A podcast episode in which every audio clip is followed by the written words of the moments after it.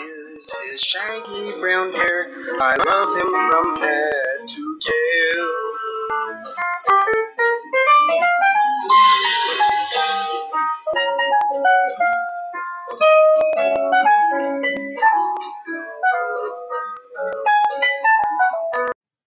Hola, mi nombre es Laura Soto González y en el podcast de hoy vamos a ver por qué es importante el mantenimiento de preventivos y correctivos.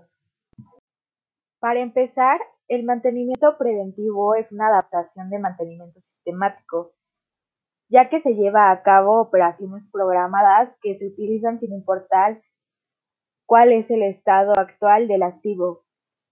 En este se sustituirán las piezas de las máquinas de manera periódica, siguiendo las indicaciones del fabricante.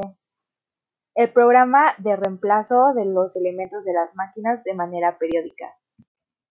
En cambio, el mantenimiento correctivo es una de la reparación de un activo o una parte de este después de haber sufrido una herida. No obstante, una tarea se puede programar para que afecte en la menor medida posible a la disponibilidad del activo y la consecuencia a la producción. Se reacciona ante la aparición de la falla. Lo más recomendable es que para cada uno se haga un mantenimiento o monitoreo cada seis meses y así llevar el cuidado de cada uno y cuando éste pueda presentar alguna cosa no sea demasiado tarde.